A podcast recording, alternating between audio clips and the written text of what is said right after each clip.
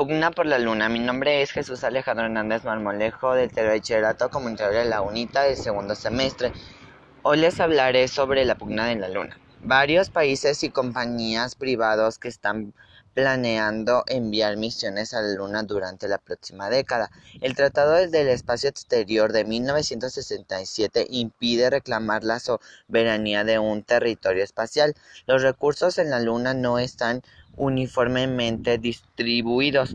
En los años 70 parecía una cuestión de tiempo que, las, que la humanidad se desplieguese de la Tierra y aprendiese su lenta, su lenta expansión por el cosmos.